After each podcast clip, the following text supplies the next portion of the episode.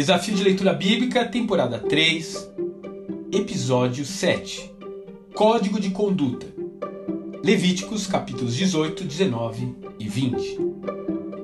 Quando os hebreus deixaram o Egito, a sua cultura e religião não era assim tão definida como se poderia pensar.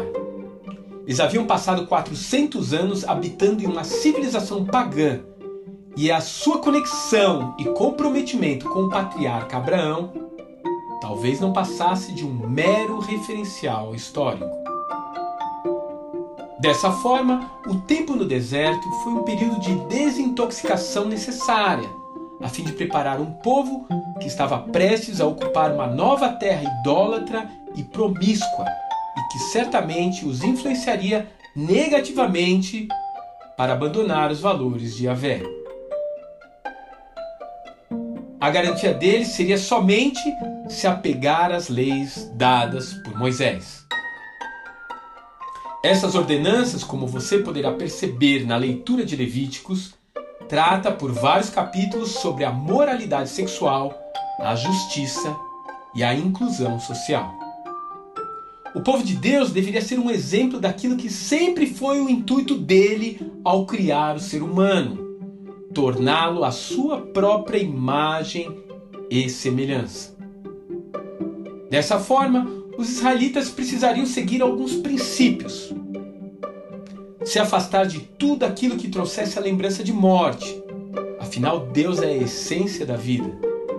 Ter critérios para comer um animal. Ele não poderia agir como um predador irracional, comendo a carne com sangue ou trazendo é, sofrimento para o animal. Não ser promíscuo. Entender que a relação sexual não tem apenas o objetivo de prazer pessoal, mas também tem um aspecto sagrado, visto que pode inclusive envolver a geração de uma nova vida. Ele também não poderia ser idólatra como as nações ao redor e, evidentemente, teria que ter o cuidado com o próximo. O famoso ame ao seu próximo como a si mesmo, citado por Jesus, aparece no verso 18 do capítulo 19 de Levíticos. As leis aqui são claras e objetivas. A obediência atrairá as bênçãos do Eterno. A transgressão, por outro lado, inclui frequentemente a pena de morte.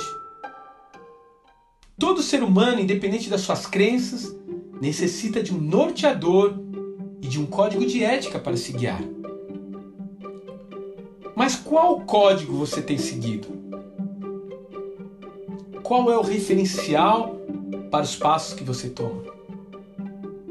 E para qual destino ele finalmente te levará? Pense a respeito. Que Deus te abençoe e até amanhã.